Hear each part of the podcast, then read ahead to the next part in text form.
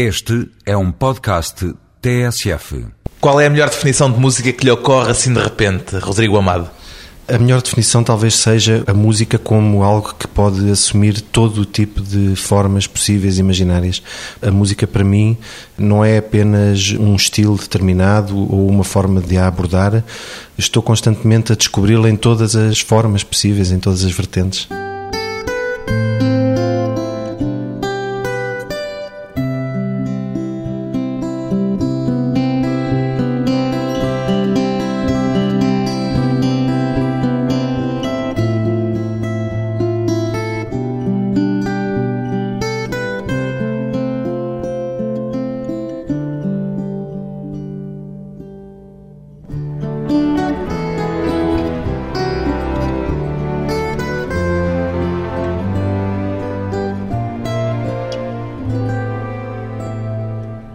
Amado, 42 anos, músico. Como é que chama a música que faz, Rodrigo Amado? É música improvisada. Simplesmente. Simplesmente. Já ouvi usar a expressão composição em tempo real. Sim, isso tem a ver um pouco com a forma como eu encaro essa improvisação. Para mim, a improvisação, a componente de improvisação que me interessa é exatamente essa composição em tempo real. Ou seja, chegar a formas, chegar a harmonias, melodias, etc., mas de uma forma. hum, Espontânea? Espontânea, exatamente. Muito natural, necessariamente, porque é feita no momento. E penso que há uma magia, há um ponto onde se consegue chegar fazendo a improvisação dessa forma que de outra forma eu não alcançaria. Diria que este tipo de música que pratica ainda cabe dentro do território do jazz ou já prefere chamar-lhe outra coisa qualquer? Os rótulos, para mim, como para muitos músicos, são apenas, digamos, ferramentas para poder comunicar com as pessoas, para poder explicar aquilo que fazemos. E são prateleiras na discoteca para arrumar os discos também. Também, exatamente. Isso, por acaso, é bastante necessário. Mas o que acontece é que eu, ao, ao improvisar e ao escolher músicos para fazerem música comigo, em diversos projetos que tenho, naturalmente nós vamos num determinado projeto ou noutro por um tipo de linguagem e o que acontece é que, nomeadamente nos LIP, por exemplo, nos Lisbon Improvisation Players, começou a acontecer que o tipo de músicos que eu imaginava participarem no projeto e que acabaram realmente por participar, levaram a música para um campo que está mais ligado ao jazz do que a outros tipos de música, como música contemporânea ou rock, etc. Mas foi por acaso? Foi um pouco. A grande parte dos improvisadores pertencem ao meio do jazz. Isto é generalizando um pouco, portanto, não é apenas assim. Mas, portanto, aconteceu que, ao pensar em improvisadores para participar em projetos comigo, naturalmente a maior parte deles vieram de uma área do jazz, portanto, a própria linguagem pessoal deles tem a ver com o jazz. E, portanto, isso transmite-se na música necessariamente, porque eu não vou pedir a nenhum deles para deixar de utilizar a linguagem que habitualmente utiliza. A música como esta, já vamos daqui um pouco apresentá-la mais formalmente, mas, por exemplo, do último disco de Rodrigo Amado, o primeiro andamento da Surface Suite. Um minuto e meio.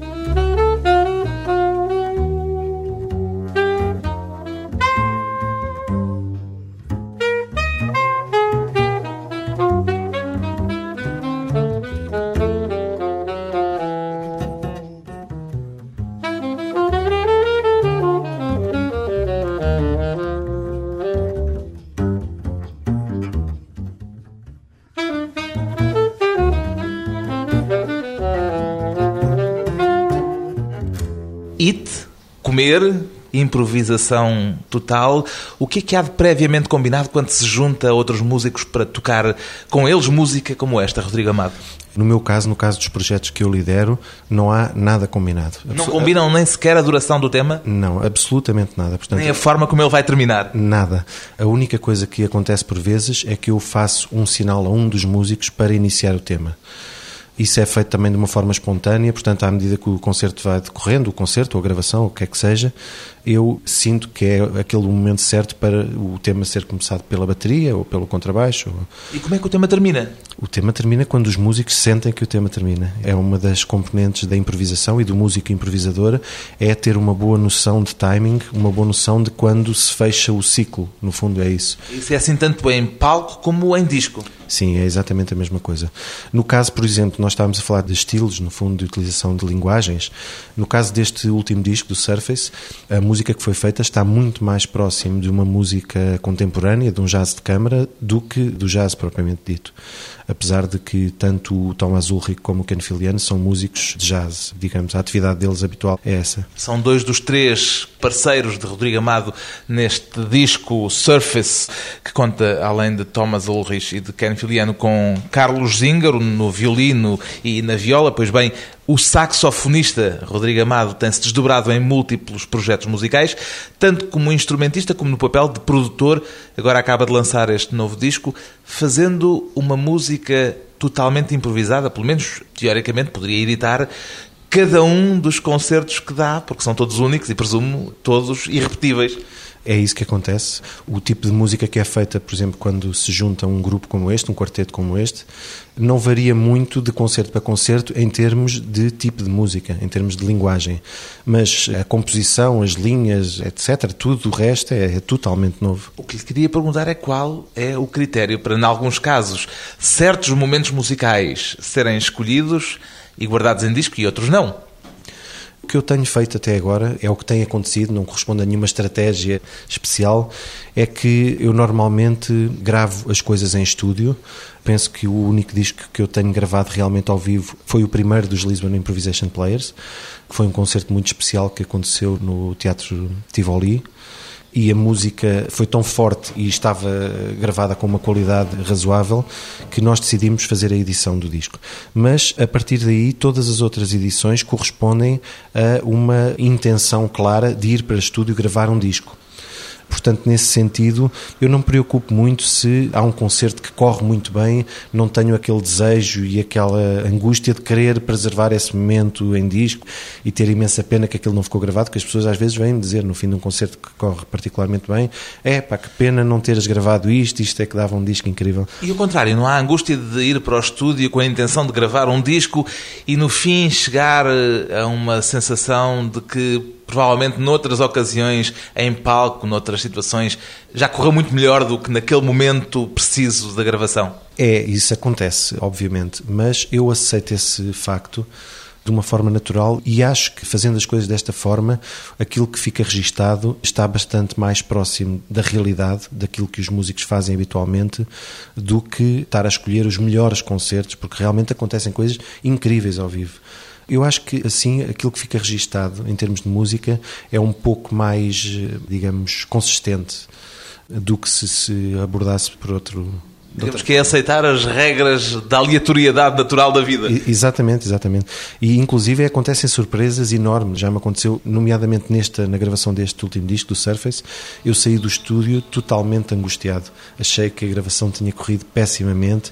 Foi muito duro, particularmente para mim, porque era um saxofone a tocar com três cordas. Todos eles são músicos de um nível elevadíssimo. É uma disciplina difícil, um sopro com cordas. Aliás, é uma coisa já foi feita muitas vezes no jazz jazz. E eu saí com a sensação que não tinha feito nada de jeito, que tinha corrido terrível. Já está mais satisfeito com o resultado? Agora estou, eu gosto muito do disco, mas deu muito trabalho escolher as músicas, decidir exatamente o que é que ficava fora, o que é que ficava dentro e principalmente só consegui ouvir a gravação, penso que dois meses depois de ter feito. Já ouvimos há pouco o primeiro andamento da Surface Suite, que dá título ao disco. Agora, o segundo andamento chama-se Talk. Os títulos das músicas foram tirados de fragmentos de trabalho do Stephen Shore, um grande fotógrafo ao qual eu dediquei o, o disco. E a fotografia dele é feita disso, de pequenos momentos do dia a dia, detalhes insignificantes, e foi nesse sentido que na Surface Suite eu escolhi estes títulos Eat, Talk, Look, Sleep, porque são coisas que nós fazemos todos os dias, coisas perfeitamente insignificantes, que nas mãos de um fotógrafo como o Stephen Shore se podem transformar em momentos especiais. Especiais também na música de quatro improvisadores, como neste talk, mais um minuto de música.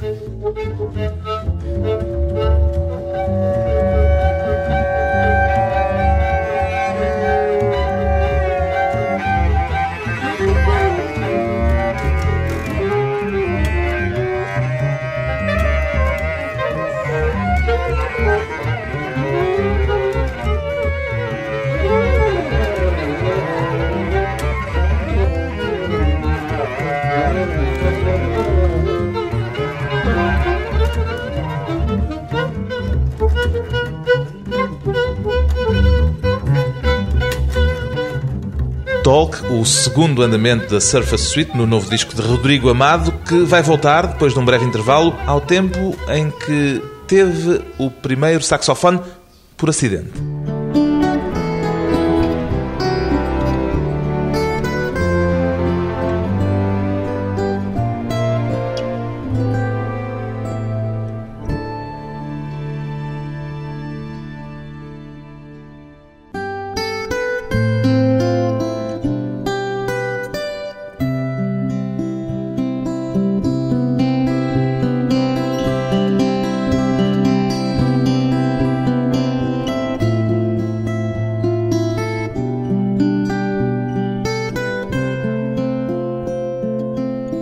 Regresso à conversa com o saxofonista Rodrigo Amado, que teve o primeiro saxofone aos 17 anos. Não é tarde para começar a estudar um instrumento musical, Rodrigo Amado? É, é muito tarde. Eu nunca imaginei que poderia vir a fazer qualquer coisa na música assim mais a sério. Tinha estudado algum outro instrumento antes do saxofone? Não, nunca. Já tinha pegado em saxofone, já tinha experimentado porque havia uns filhos de uns amigos dos meus pais que tocavam. Toda a família era uma família de músicos e, portanto, tinham instrumentos em casa. Eu já tinha experimentado com aquele fascínio natural dos miúdos em relação aos instrumentos, mas nunca tinha estudado. E o que é que o levou a querer especificamente um saxofone? Eu, desde muito miúdo, tive uma paixão grande por música. Era daquelas pessoas que juntava discos assim de uma forma compulsiva e sempre que viajava regressava com a mochila carregada de discos, gastava o dinheiro todo em discos. E que música é que ouvia nessa altura? Eu ouvia principalmente rock, disco, pop, portanto... Um pouco de tudo, música, música mainstream. Sim. Eu, na altura, acho que tive a sorte, também pelos amigos que tinha, tive a sorte de ouvir música com alguma qualidade dentro de uma música perfeitamente acessível. E um dos instrumentos que me fascinava nessas músicas era o saxofone dos Roxy Music, por exemplo, Andy McKay, ou os solos de saxofone do Sonny Rollins em alguns discos dos Rolling Stones. E pronto, o saxofone sempre foi um som que me marcou. E curiosamente teve, há pouco disse-o por blague, mas é de facto literal, teve o primeiro saxofone por acidente. Foi, foi uma ocasião um bocado chata e difícil. Tive um acidente grande, passei por uma porta de vidro a correr. E ainda por cima de fato de banho. E... Aquelas portas que não estão sinalizadas e que não se veem bem. Sim, sim. E foi um acidente grave, bastante grave. Tive bastante tempo no hospital, imobilizado. E Cortou-se? Cortei-me. Tive um corte grave na perna, fiz um corte total do ciático. Penso que fui um dos casos raros em que não fiquei muito afetado por isso, ou seja, consegui recuperar bastante bem. Todos os médicos que ainda hoje que analisam o acidente, porque por vezes eu falo sobre isso com algumas pessoas, dizem que foi quase um milagre eu não ter ficado a cochear mesmo. E teve um período longo no hospital? Tive um período longo no hospital e depois tive um período longo em casa ainda imobilizado. E a minha mãe, para, digamos, para facilitar esse período, perguntou-me se havia alguma coisa que eu queria que me ajudasse a passar o tempo. E eu, na altura, disse um saxofone, mas sem imaginar que poderia ser uma. E ela deu-lhe realmente um saxofone? E ela, sem me dizer nada, às escondidas, falou com um amigo e arranjou-me um saxofone. Tenor? Não, era um saxofone alto, muito velhinho, português, inclusive de fabrico português, daqueles feitos em Guimarães, penso eu. Era daqueles saxofones das bandas. Ainda o tem? Não, já não o tenho. Mas digamos que o saxofone para si começou por ser Um instrumento terapêutico. Terapêutico, completamente. E resultou, ajudou-me a passar o tempo. Aliás, eu agarrei-me ao saxofone, nunca mais o larguei. Tanto que, passado um ano, relativamente pouco tempo, a minha mãe me ofereceu um outro alto, esse já um saxofone razoavelmente bom, o Yama, que lembro-me pediu a um amigo um favor especialíssimo para trazer, um amigo que era piloto, para trazer de Macau. Nessa altura era bastante mais barato do que cá. Quer dizer que a sua aprendizagem musical começou por ser absolutamente autodidata? Sim, autodidata. Ainda hoje me considero, de alguma forma, um músico autodidata. Sim, mas depois passou pela escola do OT, teve aulas de saxofone, aulas Sim. de música. Sim, mesmo a passagem pelo OT foram passagens breves. Portanto, eu nunca tive um período de, de vários anos seguidos no OT. Nunca segui os métodos de aprendizagem eh, normais, pronto. Porquê? Por falta de paciência? Talvez um pouco, e porque aquilo que eu estava realmente interessado em estudar em determinadas alturas nunca era aquilo que correspondia ao programa das aulas e do, do, das escolas. E o que aconteceu é que eu entrava na escola, estudava uma coisa específica, recolhia material, livros, etc., literatura, e depois seguia o seu próprio caminho a estudar à minha própria maneira. Não lamenta por vezes hoje não ter tido uma aprendizagem mais académica, digamos assim, um ensino mais formal? Não posso pensar dessa forma porque estou muito contente com a música que tenho conseguido fazer.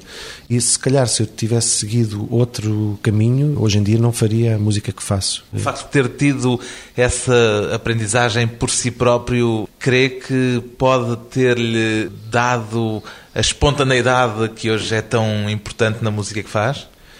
Eu acho que a espontaneidade tem mais a ver com cada músico, ou seja, há músicos que têm uma formação muito sólida e que passaram por todas as fases institucionais em termos de aprendizagem e que são músicos grandes improvisadores, têm uma espontaneidade incrível. Há outros músicos que tiveram esse mesmo percurso e que não se conseguem libertar, digamos, de uma certa rigidez de movimentos.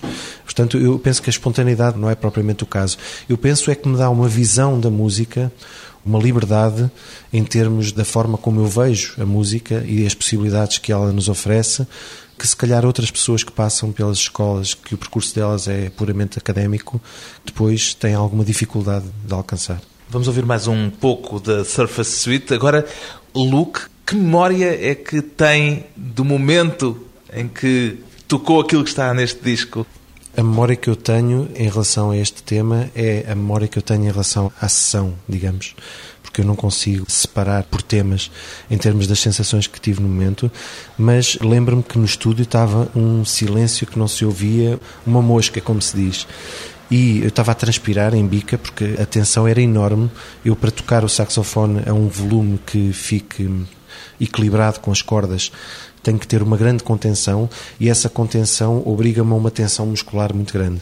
E eu lembro-me que havia um cuidado enorme no início de cada nota, na forma como eram emitidas as notas, porque qualquer pormenorzinho, qualquer variação ou qualquer falha se iria notar na gravação e depois o som das cordas, a sensibilidade que emanava de cada movimento dos instrumentos de corda, eu sentia-os quase como se estivesse hipersensível, digamos. Uma música que se sente fisicamente também. É, muito, muito, muito. Uma sensação física muito grande. Look, Surface Suite, terceiro andamento. Mais um minuto e meio.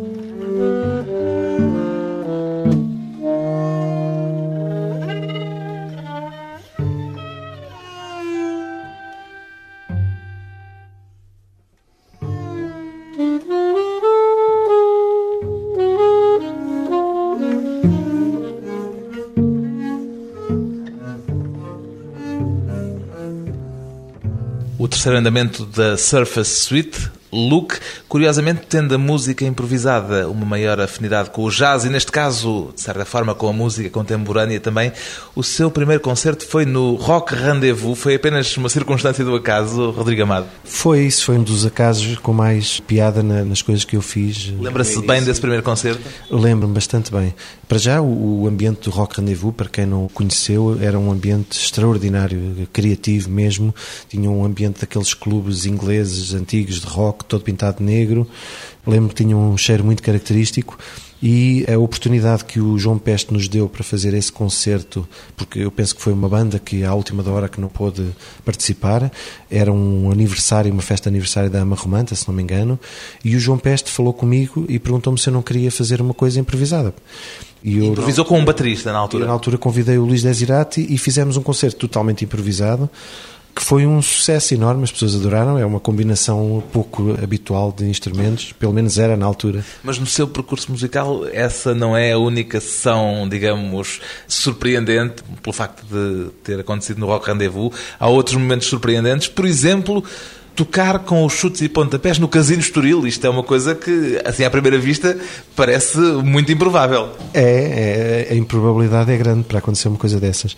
Isso foi uma ocasião também com muita piada, porque eu sempre tive uma grande admiração pelos chutes. Conheço o Gui, que é o saxofonista dos chutes, há muito tempo, e quando eles me fizeram o convite, eu aceitei de bom grado. E aí foi improvisar livremente ou teve de se submeter à regra isso, da banda? Claro, isso aí era, era tocar eh, na secção de metais, normal, fizemos alguns ensaios para isso, e depois havia alguns momentos de improviso, de solo de saxofone. Mas a coisa realmente incrível que eu me lembro é de estar no Casino de Estoril, portanto, naquele largo, na praça principal do casino, o espaço estava à pinha, estava completamente cheio e o público cantava as músicas tão alto, tão alto, que houve um momento que deixei de ouvir a banda e a banda estava a tocar realmente alto.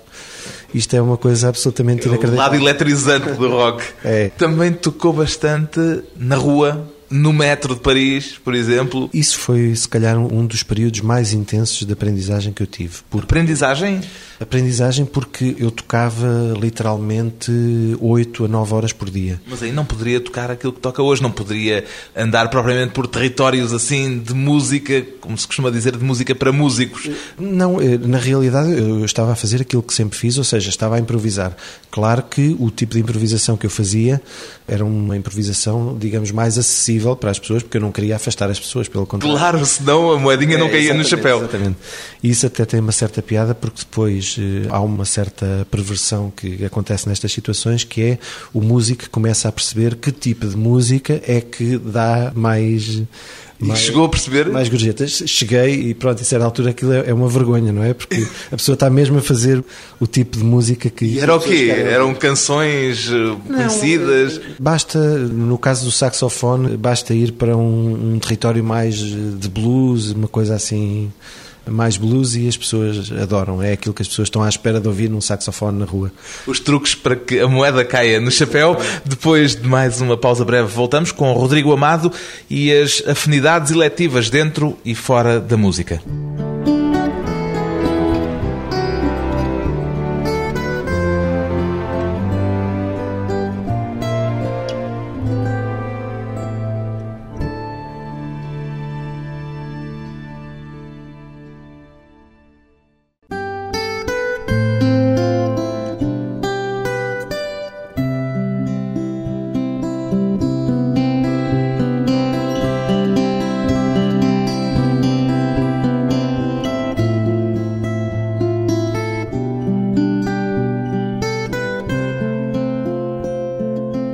Convidado hoje para a conversa pessoal e transmissível, Rodrigo Amado. Toca todos os dias, Rodrigo Amado? Todos. Quer dizer, quero tocar todos os dias e sinto a necessidade de tocar todos os dias. Não toca é todos os dias em público? Não, isso de forma alguma. Mas gostaria de tocar todos os dias em público? Não, penso que não. Tocar todos os dias em público seria, para mim, uma banalização também do improviso. Gostava de tocar bastante mais frequentemente do que toco, embora este ano não posso queixar porque tenho tido concertos muito frequentemente e as coisas estão a correr bastante bem. Mas quando acontece que há um dia que não toco, que acontece por vezes, sinto essa falta. É diferente tocar aqui em Portugal ou tocar em Nova Iorque, por exemplo? É, eu gosto muito de tocar em Portugal. O público português, o público que segue um determinado tipo de música, nomeadamente o público que segue o jazz mais criativo ou a música improvisada, é um público conhecedor, bastante conhecedor.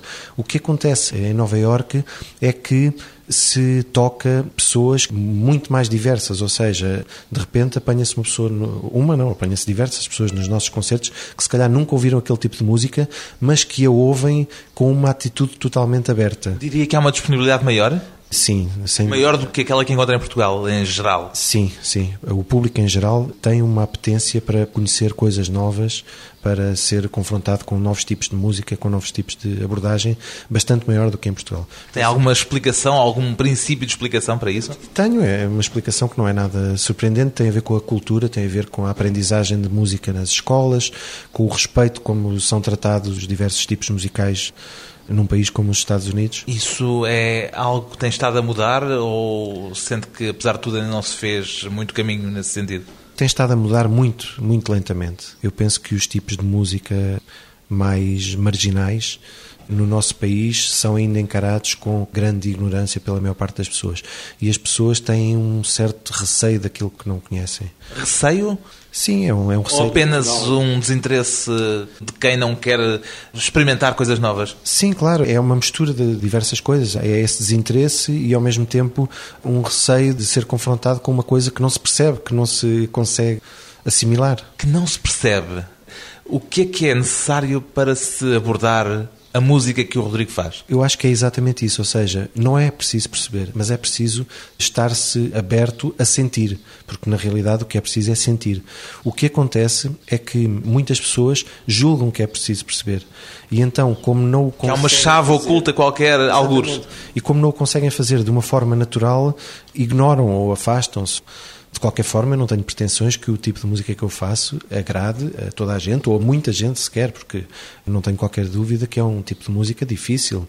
E é preciso que a pessoa esteja para aí virada e que tenha realmente prazer em ouvir um tipo de música que não é exatamente agradável pelo menos à partida. Aquilo que acontece é que uma pessoa como eu, que ouve este tipo de música todos os dias e que está muito ligada a ela, é que eu ouço o tipo de música que faço como ouço um standard de Miles Davis. Ou... A questão da beleza, põe-se-lhe, falou de uma música que não é totalmente agradável. O conceito de beleza existe para si? Existe. Agora, eu acho que o conceito de beleza é dos conceitos mais pessoais que existe. Portanto, o conceito de beleza para mim nunca será o conceito de beleza para si ou para outra pessoa qualquer. Agora, eu quando falo em determinadas coisas ou quando penso, penso em beleza. E é isso que eu procuro alcançar na minha música e sei que as pessoas que realmente a compreendem veem essa beleza. Por exemplo, na Surface Suite, voltamos a ela, este andamento Sleep, um minuto e meio.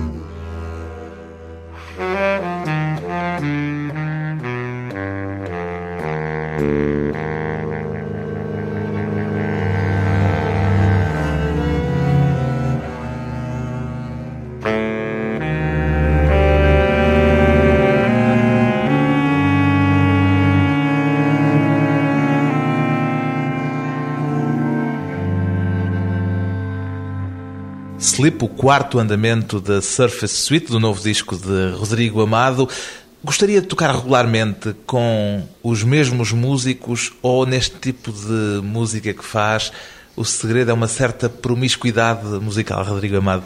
Eu penso que é muito interessante o encontro de novos músicos, portanto, o encontro de músicos que nunca tocaram juntos, tal como é muito interessante a manutenção de uma formação fixa e, portanto, tocar permanentemente com o mesmo projeto, levando a música cada vez mais longe. Mas isso não pode criar, digamos, certos vícios como aqueles, claro, não na mesma dimensão, mas do mesmo género daqueles que há pouco referia quando falava das suas experiências de rua, saber às tantas o que é que já espera dos outros que estão a tocar consigo e a coisa encaminhar-se para uma unidade que já não é tão espontânea como quando se encontram pela primeira vez. Isso é, é obviamente um dos perigos, mas penso que quando isso acontece que é mau sinal, é muito mau sinal.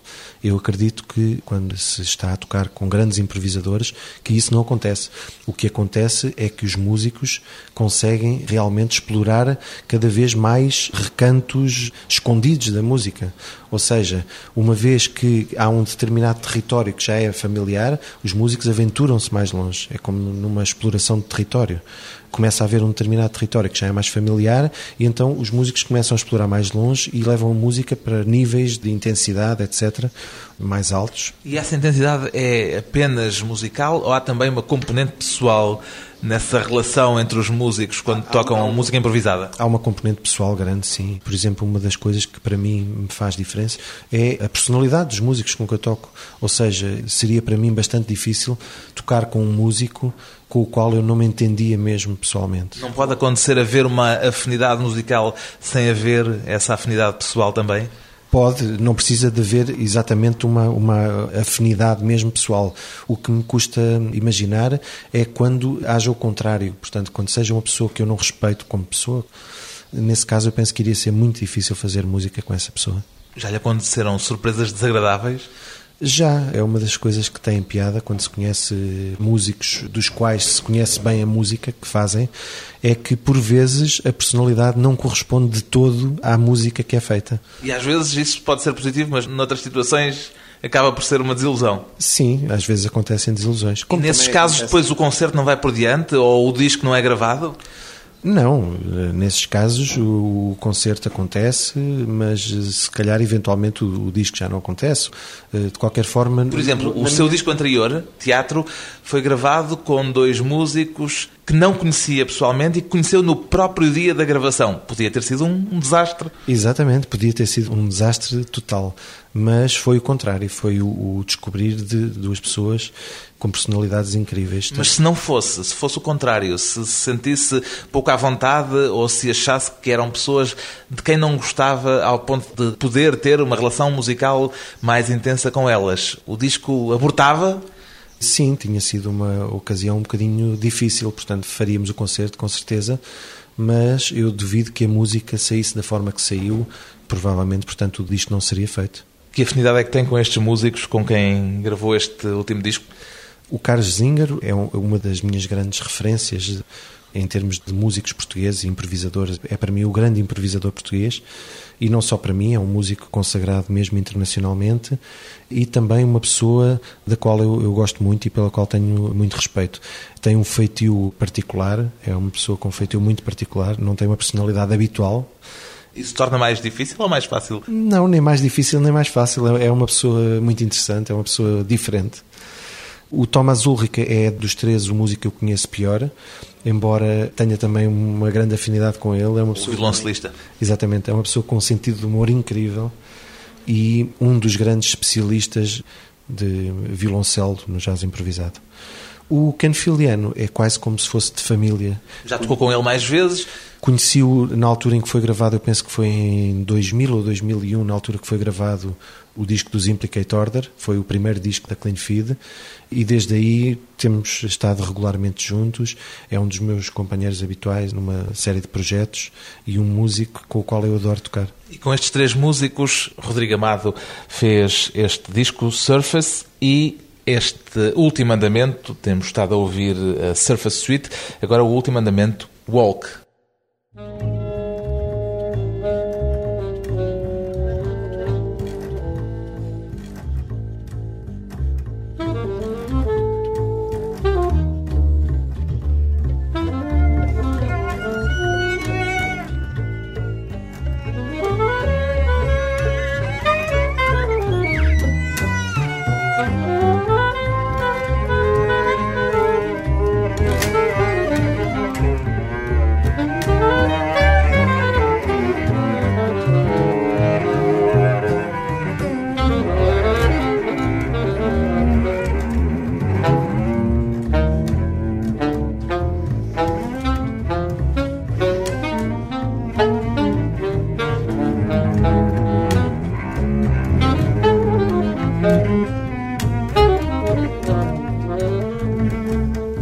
Realização total de Rodrigo Amado, com Carlos Zingaro, Thomas Ulrich e Ken Filiano. O que é que ainda lhe falta experimentar na música, Rodrigo Amado?